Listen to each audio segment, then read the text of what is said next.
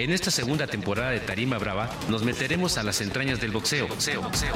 Desde la formación de un boxeador hasta que llega a ser campeón del mundo. Las lesiones que sufre, el temor a la báscula, así como las tentaciones que debe esquivar para llegar a su objetivo. En una serie a 10 rounds. Que comience el combate. El boxeo.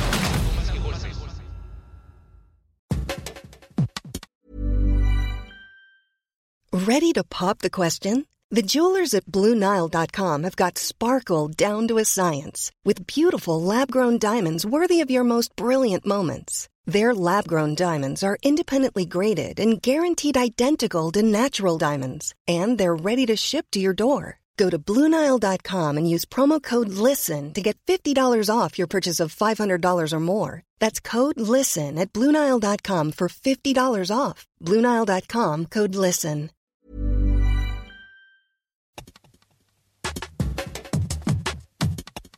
Llega con el cerebro deshidratado, piensan menos, sus reflejos son menores a la hora de subir a la pelea. Entonces, pues no es, no es lo ideal, tiene que llegar siempre pues, en las mejores condiciones, tanto de peso como de hidratación. Al doctor Ricardo Martínez le nació la afición al boxeo gracias a su padre, quien fue médico de ring de la Comisión de Box de la Ciudad de México. La única forma de saber cómo está el cerebro, la entrada para ver ese cerebro son los ojos, que no estén dilatadas las pupilas, que no estén muy cerradas, que no estén disparejas, que un, la del ojo izquierdo esté dilatada y la del ojo derecho esté cerrada o miótica, como se llama. Ricardo Morales, de 42 años, combina su actividad de médico cirujano con especialidad en oncología con la de médico de la Comisión de Box de la Ciudad de México. Híjole, ojalá y nos pusieran los promotores una mesa súper limpia, con un mantel por lo menos. A veces en la silla los tenemos que suturar, ya sea ceja, labio, párpados, son los que más nos ha tocado suturar, nariz. El doctor Ricardo Morales se encarga de la atención de los peleadores antes de un combate, durante el combate y después de la pelea.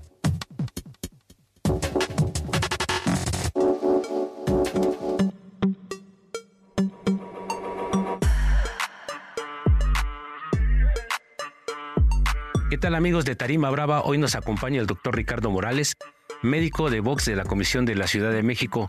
Es el ángel de la guarda de los boxeadores y boxeadoras desde hace cinco años. Un hombre que prefiere dejar una operación para estar en el ring. Ricardo, gracias por estar con nosotros, muy amable. Hola Rodolfo, buenas tardes. Muchas gracias a ustedes por la invitación y pues aquí estamos en lo que podamos servirles.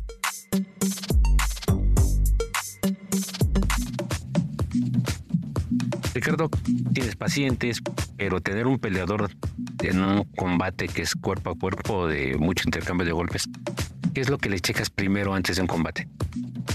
Lo que les revisamos primero a todos los boxeadores antes de un combate son sus signos vitales, tienen que estar bien en su presión arterial, su frecuencia cardíaca, que esté saturando bien eh, su, su oxigenación y pues que no tengan ninguna lesión previa al combate, ninguna fractura, ninguna herida, para que puedan entrar en las mejores condiciones y al 100% antes de la pelea. ¿Has detenido algún boxeador por algún síntoma antes de un combate? Sí, eh, en la Coliseo alguna vez este, se tuvo que parar una pelea porque venía con, se había analizado la vena por que siempre suben deshidratados y el peleador estaba deshidratado aún con que se había este, canalizado y demás en el momento de la, antes de, subir al ring. En el servicio médico no se especula, pero ¿qué podría haber pasado si lo dejan subir así? Por la deshidratación, pues no es lo mismo que no, llega en las mejores condiciones, pues llega con sed, llega con el cerebro deshidratado, piensan menos, sus reflejos son este, menores a la hora de subir a la pelea. Entonces, pues no es, no es lo ideal, tiene que llegar siempre pues, en las mejores condiciones, tanto de peso como de hidratación. Durante la pelea, ¿qué tanto sufre un médico de ring? ¿Qué tanto está metido? Porque bueno, son combates a veces muy desgastantes, a veces hay cortadas. ¿Cómo sufre un médico? ¿Cómo está atento ahí a la orilla del ring? Es, estresante a veces, como si estuviéramos operando, cuando un paciente está sangrando en la cirugía.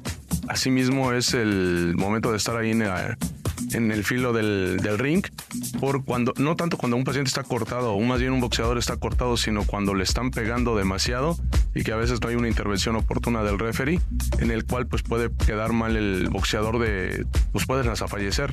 Iba a decir que pueden quedar mal de su cabeza pero pues eso es una de las partes pero también el riesgo de esto de esto es que si un mal golpe o lo golpean de más en el cerebro pues pueden llegar hasta fallecer como en algunas ocasiones ha llegado a pasar y que gracias a Dios nunca nos ha tocado a nosotros atender a un paciente o un boxeador que esté pues con ese riesgo de, de que pueda morir en el ring o en el trayecto hacia el hospital. Ricardo es el continuador de una tradición de grandes médicos en la Comisión de Box de la Ciudad de México, ¿no? El doctor Gilberto Bolaños Cacho, Horacio Ramírez Mercado, Esteban Martos, tu papá, Ricardo Morales, ahora tú al, al frente del servicio médico. ¿Qué tanto pesa esos nombres? ¿Qué tanto pesa y qué tal sientes ese reto de mejorar? No, pues el reto de mejorar siempre, siempre ha estado. Yo creo que eran amigos de mi papá los que mencionaste, son, eran compañeros que yo los veía de, de, niño ahí a los doctores y que ahora pues alguno de lo vi que la última vez lo entrevistaron al doctor Horacio y que pues bueno, 50 años ya estuvo ahí, mi papá también estuvo muchísimo tiempo ahí en la comisión y pues nosotros llevamos 5 años. Es una responsabilidad, sí, el poder mejorar todo en favor del boxeo, de los boxeadores para que puedan, para que no puedan tener un accidente en el ring. Sobre todo eso es lo que nos impulsa a hacer algunos cambios, algo a, a, a revisar la literatura internacional para poder llevar a cabo pues, esta tarea que se nos está encomendando por parte de la Comisión de, la, de Box de la Ciudad de México. Muchas de las personas que nos escuchan no saben lo que pasa en el vestidor previo al combate. Me gustaría que tú narraras qué es lo que hace un peleador cuando llega al vestidor, qué es lo que haces tú cuando sube al ring y cuando baja el ring, qué es lo que haces. Sí, pues el, el boxeador llega nervioso porque va a pelear. Eh, como mencionábamos algunas veces, llegan este, pues, con toda la adrenalina al 100. Nos toca a lo mejor llegar y tranquilizarlos, eh, primeramente decirles cómo están, cómo se sienten, que si tienen algún alguna enfermedad en ese momento o si se sienten mal de algo, que muchas veces llegan hasta con dolor de, de estómago por la misma ansiedad de ya subir a la pelea. Pues como mencionábamos, revisamos sus signos vitales, revisamos que no tengan ninguna lesión, ninguna herida, ninguna fractura, ningún golpe, para que entren en las mejores condiciones. Una vez que los revisamos, aunque previamente un día en el pesaje revisamos un poco más detalladamente, ya en el momento previo de la pelea, pues sí se revisa eh, detalladamente, pero es, es, menor la revisión porque antes en el pesaje un día antes pues se les pide hacer la historia clínica donde sabemos todos la historial de los boxeadores pero ya en el momento del pesaje, eh, más bien de la pelea, pues ya nada más es revisar y preparar para que el, el boxeador esté bien. Ya durante la pelea estar al, eh, al pendiente para poder reaccionar rápidamente y poder subir al, al ring en dado caso de que el boxeador necesite una atención médica rápida. No nos ha tocado, como mencionamos, pero hay veces que pueden llegar a convulsionar por un golpe en la cabeza. Podemos nada más llegar, estabilizarlo, control de la vía aérea, eh, en una convulsión a lo mejor que no se estén mordiendo la lengua con, un, eh, con una cánula orofaringe que siempre traemos, traemos ambú, tenemos pues la gran mayoría de las cosas necesarias para poder este, auxiliar en ese momento a, a, los boxeadores. Y aparte pues es un trabajo en equipo junto con la comisión en donde siempre se tiene que prever que una una pelea tengamos siempre una ambulancia o dos ambulancias para que podamos trasladar a un boxeador en caso de que haya algún eh, imprevisto o que el boxeador esté en malas condiciones y siempre tratar de tener pues, un hospital cerca y estar al pendiente de en dónde poder referir a ese boxeador. Ya una vez que bajan los boxeadores, eh, los revisamos, muchas veces los tenemos que suturar, muchas veces también los tenemos que eh, ponerles yeso, ya sea en las manos o en donde se hayan fracturado, porque muchas veces por los golpes pueden fracturarse. Entonces, pues lo primero que tenemos que hacer es estabilizar la fractura. Una, para que no tengan dolor, es lo más importante en ese momento, que no tengan dolor, que no se deforme la, pues, la mano, en este caso que es donde eh, más común tienen fracturas, que no se deforme y mandarlos o referirlos con el ortopedista para que ya ellos ya valoren si necesita cirugía o con puro eh, con pura estabilización de la fractura, con pura inmovilizador. Tocaste varios puntos importantes. El primero, el super maletín, no como el de Sport Billy. Sí. ¿Qué cargas en ese maletín médico para una función? Cargamos pastillas, medicamentos básicos para dolor de cabeza, dolor de estómago, mareo, eh, algún esteroide por los golpes que pueden recibir también eh, a nivel de cerebro. Todos ese, tipo de medicamentos, más aparte equipo de sutura para poder este, realizar el cierre de las heridas de los boxeadores. Eh, también metemos yesos para que podamos este, en ese momento darle la atención a cualquier fractura. Vendas, guata, eh, principalmente en el ring tenemos un ambú que para poder eh, poderle dar los primeros auxilios, una reanimación cardíaca al boxeador. Traemos eh, cánulas orofaringias por si en algún momento cae en paro cardíaco rápido. Eh, la prioridad tenerle la vía aérea permeable y pues tenemos casi todo lo, la, preparación, el equipo médico que nos acompaña también, tratamos de que todos tengan la, la, preparación, por lo menos en eh, RCP, en reanimación cardiopulmonar, y para que podamos resolver en cualquier momento cualquier accidente que haya en el, en el ring. ¿Has contado cuántos segundos tardas en subir al ring cuando hay un peleador noqueado? No, no he contado. No he contado, pero este, no sé, pues yo creo que tendremos que subir en cuanto ya está cayendo antes de que le esté contando el referee, ya está uno casi subiéndose en la escalera. No, no nos podemos subir porque tenemos que respetar la decisión del referee que está contando y hasta que no pare la pelea o el referee o diga con las manos que se acabó, en ese momento subimos rápido, pero no, no hemos contado, pues, pero tiene que ser menos de 10 segundos por lo menos. ¿Qué maniobras realizas ahí? ¿Llegas? Está el peleador tendido, noqueado, obviamente no es grave, pero ¿qué llegas? ¿Qué le quitas? ¿Qué le pregunta después que recupera su... El, protector vocal se los tratamos de quitar para que tenga, pueda respirar mejor. Eh, revisamos eh, sus reflejos pupilares, como mencionamos a, algunos médicos, la única forma de saber cómo está el cerebro, la entrada para ver ese cerebro son los ojos, que no estén dilatadas las pupilas, que no estén muy cerradas, que no estén disparejas, que un, la del ojo izquierdo esté dilatada y la del ojo derecho esté cerrada o miótica, como se llama. Eh, esos son indicadores de que el, boxeador puede tener algo mal en el cerebro que está generándose un hematoma cerebral y esos son indicadores para nosotros que a lo mejor en ese momento el boxeador está bien, pero nosotros no lo podemos mandar a, casa o a, que se cambie. Lo tendríamos que mandar a, un hospital a que mínimo le realicen una tomografía para descartar que no tenga un hematoma en el cerebro, que puede ser fatal para él si no se diagnostica a tiempo. ¿Ha habido algún knockout que te dio miedo que digas, híjole, alguno que hayas visto que estés en la orilla del ring y que no noquearon y tengo que subir a ver qué pasa? Bueno, todos los knockouts pueden dar cierta incertidumbre, cierto miedo, pero pues gracias a Dios no nos ha tocado una intervención en donde el boxeador esté inconsciente completamente, eh, donde el boxeador esté pues, con signos vitales mal, donde sea muy necesaria la intervención de trasladar al boxeador. No nos ha tocado afortunadamente en estos cinco años que ya llevamos por aquí.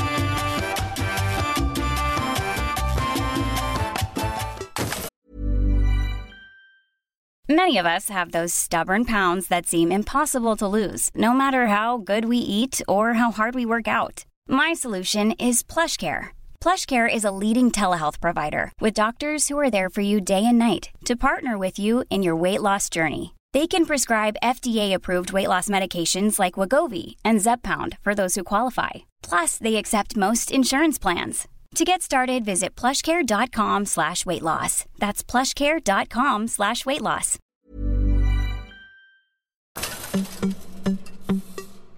La gente a veces imagina que es un, un quirófano, el vestidor, ¿no? ¿Nos puedes platicar cómo llegas a suturar en el, en el área médica que te ponen los promotores para... Híjole, ojalá y nos pusieran los promotores una, una mesa súper limpia, con un mantel por lo menos. A veces en la silla los tenemos que suturar, ya sea seca, ceja, labio, eh, párpados son los que más nos ha tocado suturar. Nariz también nos ha llegado a tocar a suturar, pero pues lo tenemos que hacer ya sea si nos ponen una mesa, pues ahí lo podemos acostar en la mesa.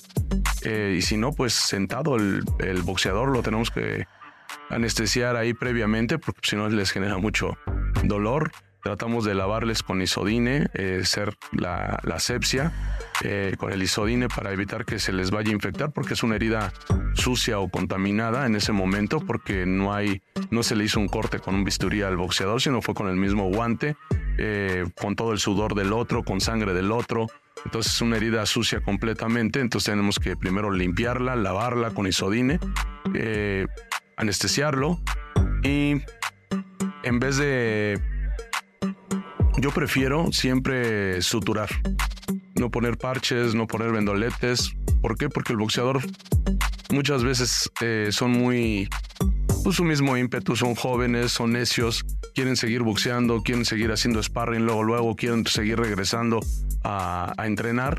Entonces con la sutura pues queda más segura la, la herida que con los vendoletes.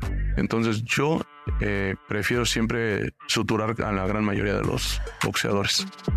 También hay de knockouts a knockouts, ¿no? Hay chicos medianos y grandes o intensos, más intensos, súper intensos. Cuando un peleador es noqueado por cualquiera de esos tres, ¿qué tipo de descanso recomiendas? Recomendamos siempre que, por lo menos si es un knockout leve, por lo menos que descansen 15 días eh, para poder recuperarse, revisión en, su, en su comisión. No todos los boxeadores que pelean aquí en la Ciudad de México son de aquí de la comisión.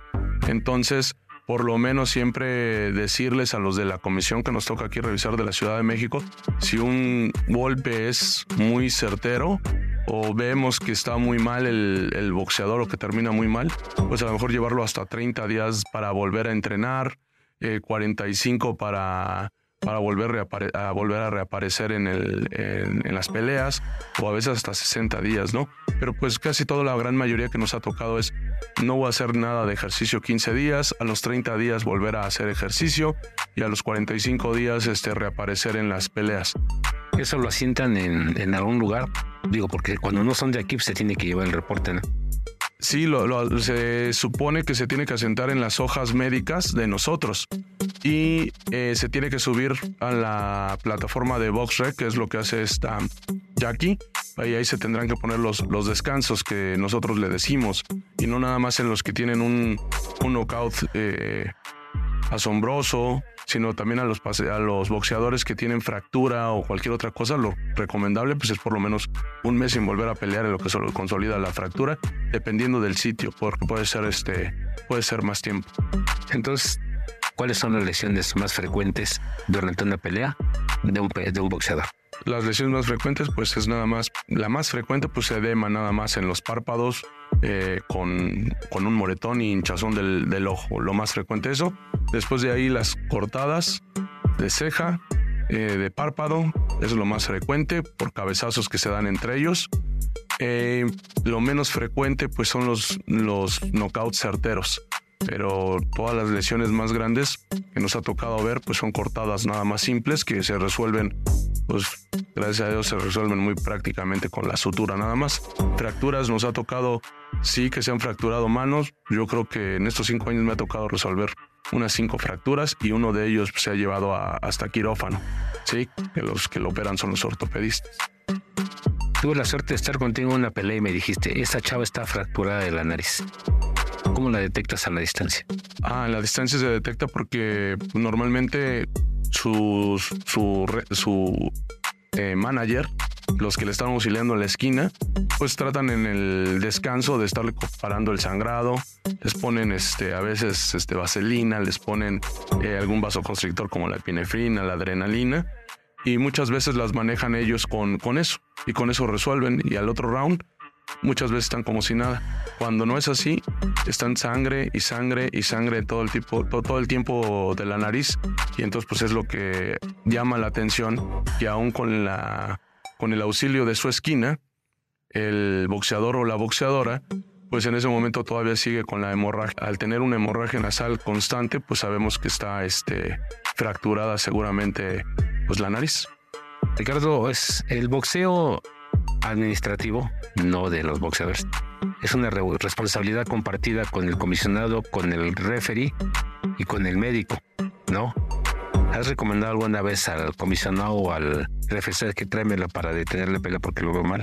Sí, sí nos ha tocado en algún momento, sobre todo eso cuando ya el boxeador está se ve muy muy cansado o muy golpeado, sí que no responden ni siquiera sus brazos para poderlos levantar y que no da golpes, es uno de los indicadores que no está tirando golpes el, boxeador y nada más está cubriendo, pues en ese momento sí se puede decir o acercarse con los comisionados o con el mismo referee. Oye, échale un ojito ahí a ver para ver si no la herida de su párpado no está muy grande, fracturada o pide tiempo, porque normalmente eh, lo que nos mencionaban cuando llegábamos aquí a la, a la comisión y sin saber nada de esto de, de la medicina del deporte o del boxeo, nos decían que pues el minuto de descanso es el minuto para que el, boxeador pues, descanse completamente. No puedo yo llegar a la esquina y acercarme eh, con el boxeador y decirle, a ver, déjame revisarte. No, porque es un minuto de descanso. Más bien, en ese minuto que está de descanso,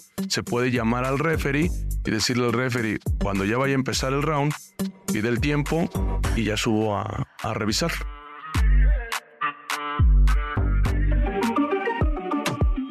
Ricardo, este, sabemos la afición, lo comentamos hace rato, ¿no? Pero pues tú eres un buen oncólogo, eres un buen médico cirujano. Casi todos los días te la pasas en el quirófano. Obviamente esto te deja ganancias porque pues, el médico este, lo para eso. Sacrificas ganancias porque cuando vas a una pelea de box estás hasta 4 o 5 horas más el traslado. Sí, a veces sí. ¿Por qué? ¿Por qué si no es negocio? ¿Por qué estar ahí a la orilla del ring? ¿Por qué ofrecer tus servicios a gente que sí lo necesita pero que no te puede pagar? Por el, el gusto, el gusto de estar en, las peleas, nos gusta todo, toda esta disciplina del boxeo. Sí, sí se sacrifica porque a veces tenemos que pagar una guardia en, en el hospital para poder ir al pesaje o podemos, tenemos que pagar una guardia en el hospital para para poder ir a la pelea, eh, pero pues la satisfacción de estar a lo mejor en el momento en el ring, ver las peleas, nos ha tocado ver algunas peleas buenas aquí, nos han invitado a ir a, peleas buenas en Las Vegas, Estados Unidos, y pues la satisfacción nada más yo creo que es estar en el momento eh, con los boxeadores, poder convivir con mucha gente del medio boxístico, conocer mucha gente eh, que lleva el nombre de México en alto en el boxeo, está rodeado de gente que es muy fregona o que son la élite en el boxeo. Yo creo que siempre uno se tiene que rodear de, de la mejor gente que hay en el país y hay mucha gente muy buena en el boxeo en este país y que nos podemos rodear de ellos, ¿no? También en, en mi área que es de cirugía oncológica o cáncer, pues tratamos de rodearnos con la gente que es la mejor del país y esa es una satisfacción muy grande. Pero sobre todo estamos ahí por, pues, por el amor al boxeo. ¿Qué te dice tu papá? Ay, hijo, salí yo y entras tú. ¿Qué te dice? ¿Cómo platican de? No, mi papá está, mi papá está súper feliz. Mi papá está súper feliz de que, pues de que soy médico como él. Después ya de que soy cirujano oncólogo por, por las cirugías que ve que, que hago y el continuar con el trabajo que él a lo mejor en algún momento estuvo eh, pues estaba muy feliz. Sí, es una satisfacción muy grande para él que yo esté ahí con ellos. Desgraciadamente, pues por las enfermedades que mi papá tenía o que tiene, es asmático, tiene polio en una pierna, él no puede desplazarse mucho en el, en el ring y ya por la edad que tiene, pues ya él decidió mejor este, dar paso a, a nuevas generaciones en donde pueda esas nuevas generaciones dar algo, algún extra más que lo que él ya dio, sí, y, pero él está completamente feliz con que estemos aquí apoyando a, a todos los boxeadores y al boxeo de nuestro país. ¿Qué significa para ti la Comisión de Box? Es el organismo que nos abrió las puertas y que nos dejó, si en algún momento nosotros pagamos por entrar a una pelea, ahora ya no pagamos por entrar a una pelea y estamos en ringside, ¿no? Que es lo más, es de las cosas muy padres que a nosotros nos, este, nos llama la atención de estar aquí en la, en la comisión de box o como médico ahí en el, en el ring. Sí, la comisión de box yo creo que al igual que nosotros va, a tener que ir creciendo eh, de manera conjunta con nosotros. Tendremos que echarle más ganas para que para regular algunas este, algunas situaciones con los boxeadores pero yo creo que hay una muy buena relación ahorita con todos los comisionados, con el presidente de la comisión y pues es eso, trabajar en armonía entre todos nosotros. Cuando un joven dice quiero ser boxeador profesional, llega a la comisión, ¿qué estudios le pides? Cuando llegan ahí y quieren ser, pues se les pide los estudios básicos de sangre primeramente, para ver cómo está su hemoglobina, si no está anémico, plaquetas, eh, todo eso se llama en un examen biometría hemática. Los básicos también de química sanguínea, pues para ver cómo está su, funcionando tanto su, su hígado, su riñón, estén depurando bien, la creatinina o que esté funcionando bien sus, organismos. Y es biometría hemática, química sanguínea, electrolitos séricos, examen general de orina, paneles virales para saber que no tengan VIH porque se pueden contagiar por las cortadas que pueden tener ahí los boxeadores, placa de tórax, en algunos electrocardiograma, lo, principal es saber que no tenga ninguna alteración su corazón, ninguna arritmia. Muchos de los de los boxeadores, aunque están jóvenes, tienen arritmias cardíacas y eso puede generar un desmayo o una muerte. ¿sí? Antes, hasta no nos vamos a esperar hasta que llegue al ring, sino a lo mejor en el sparring puede haber una muerte súbita y pues muchas de las muertes súbitas pues son eh, por alteraciones en, el, en, la conducción del corazón. Bien amigos de Tarima Brava, este ha sido el doctor Ricardo Morales Martínez, eh, que nos acompañó, nos explicó un poco de lo que hay al interior del servicio médico de la Comisión de Box, lo que sufre un, médico también cuando a veces no llegan a parar una pelea. Le agradecemos su tiempo, también a Uriel Rodríguez, nuestro productor. Sigan al pendiente de su capítulo, porque estamos hablando un poco de las entrañas del boxeo, de algo que no se menciona mucho en ningún lado. Gracias por la entrevista, doctor. Estamos al pendiente. Muchas gracias a ustedes por la invitación. Nos seguimos escuchando. Hasta la próxima.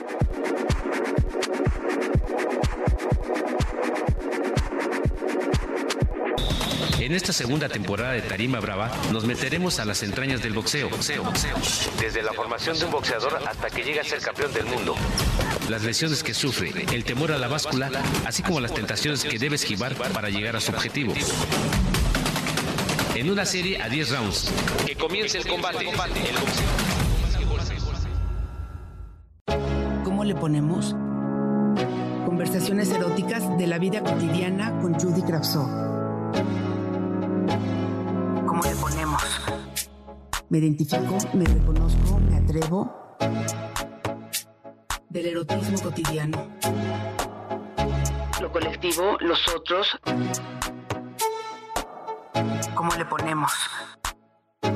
De la vibración del sexo a la salud. ¿Cómo le ponemos? Me identifico, me reconozco, me atrevo. Cuéntanos.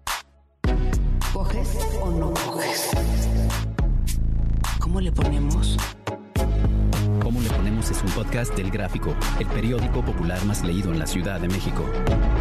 Escucha cada semana un episodio nuevo en elgráfico.mx o en tu plataforma de audio preferida. El Gráfico, el periódico popular más leído de la Ciudad de México, México. ¿Cómo le ponemos? Conversaciones eróticas de la vida cotidiana con Judy Kravsov. Me identifico, me reconozco, me atrevo. Del erotismo cotidiano. Lo colectivo, los otros. ¿Cómo le ponemos? De la vibración del sexo a la salud.